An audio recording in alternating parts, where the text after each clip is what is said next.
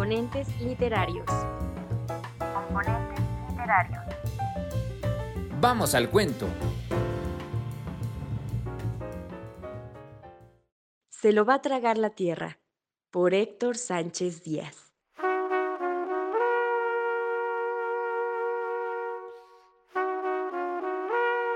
Como en todas las ciudades y los pueblos, tienen sus mitos y leyendas de apariciones del más allá, del diablo, del catrín, el nahual, el charro negro y la llorona, y tantos otros demonios y ánimas de aparecidos. Y mi pueblo no es la excepción.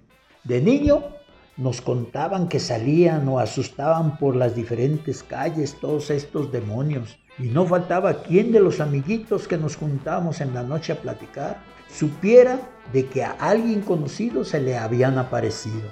Cuando era niño, en mi pueblo no había luz eléctrica de la Comisión Federal de Electricidad. Y quien la producía era un señor que se llamaba don Leonardo y le decían don León. Teníamos un tendido eléctrico rústico que llegaba a las casas que solicitaban el servicio y era nada más de 7 a 11 de la noche todos los días. Y don León cobraba por el número de focos que hubiera en las casas. Sus hijas, las señoritas Aguilar, eran quienes salían a cobrar los sábados y los domingos. Mi abuelo contaba con su propia planta para su consumo y también la prendía solamente en las noches. Por las calles el alumbrado público era muy escaso.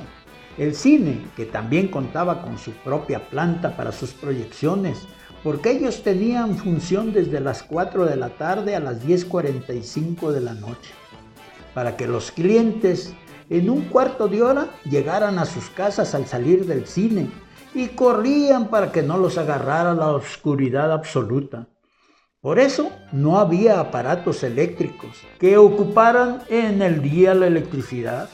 La radio y los tocadiscos lo hacían con acumuladores de carro y mi padrino Juan era la persona que los cargaba de corriente para que tuvieran música en las fiestas de día y poder escuchar el radio.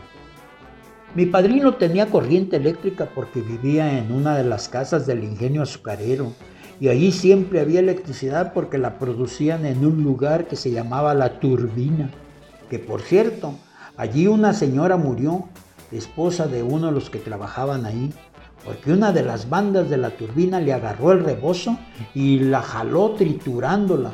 Y platicaban que en las noches cuando pasaban las personas que vivían detrás del ingenio, escuchaban los gritos de la señora y la veían que se atravesaba la calle y subía al cerro. Otro de los cuidadores de la turbina era don Ángel Morales, que tenía una tienda de abarrotes en la calle de la Barranca. Mi madrina, esposa de mi padrino Juan, como tenía luz eléctrica, contaba con sus aparatos electrónicos. Tenía un refrigerador grandote y hacía gelatinas y también palomitas de maíz los sábados y los domingos. Muchos de los chiquillos íbamos a su casa y le ayudábamos a venderlas en el jardín.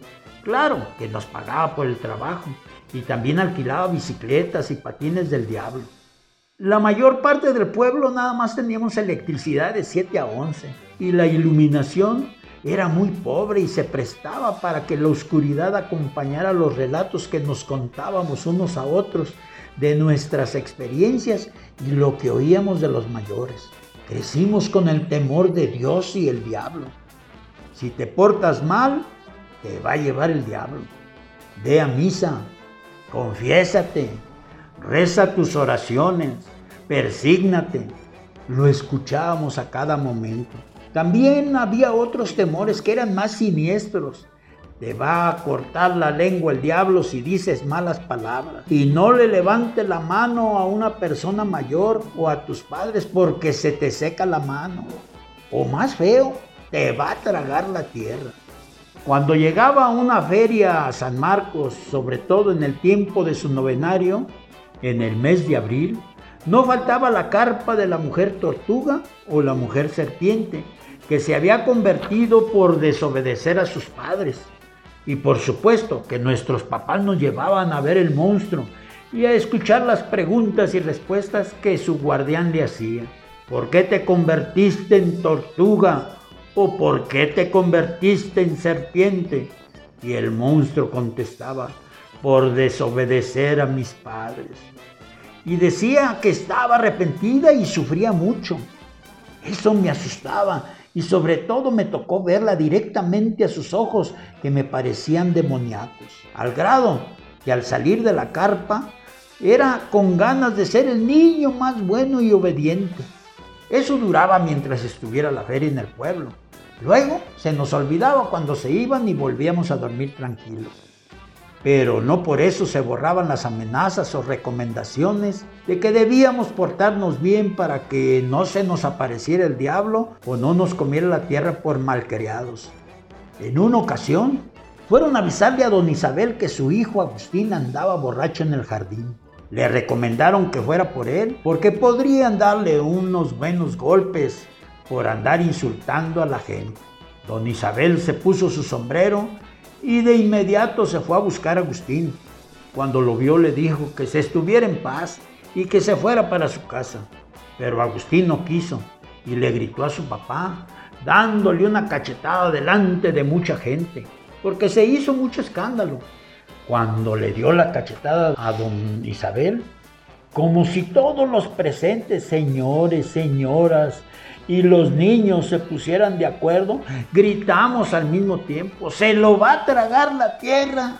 Y todas las personas mayores le gritaban maldiciones y los niños que parece que nos pusimos de acuerdo, le gritábamos, se lo va a comer la tierra, se lo va a comer la tierra. Agustín, entre su borrachera, reaccionó a lo que acababa de hacer a su papá y asustado por los gritos de todos y sobre todo en nosotros los chiquillos, empezó a correr, pero se caía a cada pocos metros que caminaba y se paraba y volvía a correr y se caía y nosotros detrás de él más le gritábamos, así por toda la calle real y antes de llegar al campo de fútbol había una zanja de agua cochina como con un metro de profundidad. Pero Agustín no pudo brincarla y cayó en el lodo y nosotros seguíamos gritándole y algunas señores y señoras que iban acompañando al grupo de chiquillos gritones acusadores. Agustín, en la desesperación por querer salir de la zanja, se resbalaba y se atascaba cada vez más y caía una y otra vez y una y otra vez en el lodo y nosotros con el mismo grito y cuando más ensuciaba, había voces de los mayores que decían, ya se lo está tragando la tierra. Y volvían a repetirlo, que ya se lo estaba tragando la tierra. Y la sugestión crecía y nosotros realmente eso veíamos. Agustín, atemorizado, gritaba con mucho miedo, pidiendo perdón a Dios y a su papá, hasta que unos señores se compadecieron de él y lo sacaron de la zanja de agua cochina y se lo llevaron a su casa. Y no faltó un señor que nos mirara y diciéndonos a todos los chiquillos, ya lo ven, eso les pasa a los hijos desobedientes y malos, se los traga la tierra. Nos volteamos a ver todos los niños y corrimos a nuestras casas.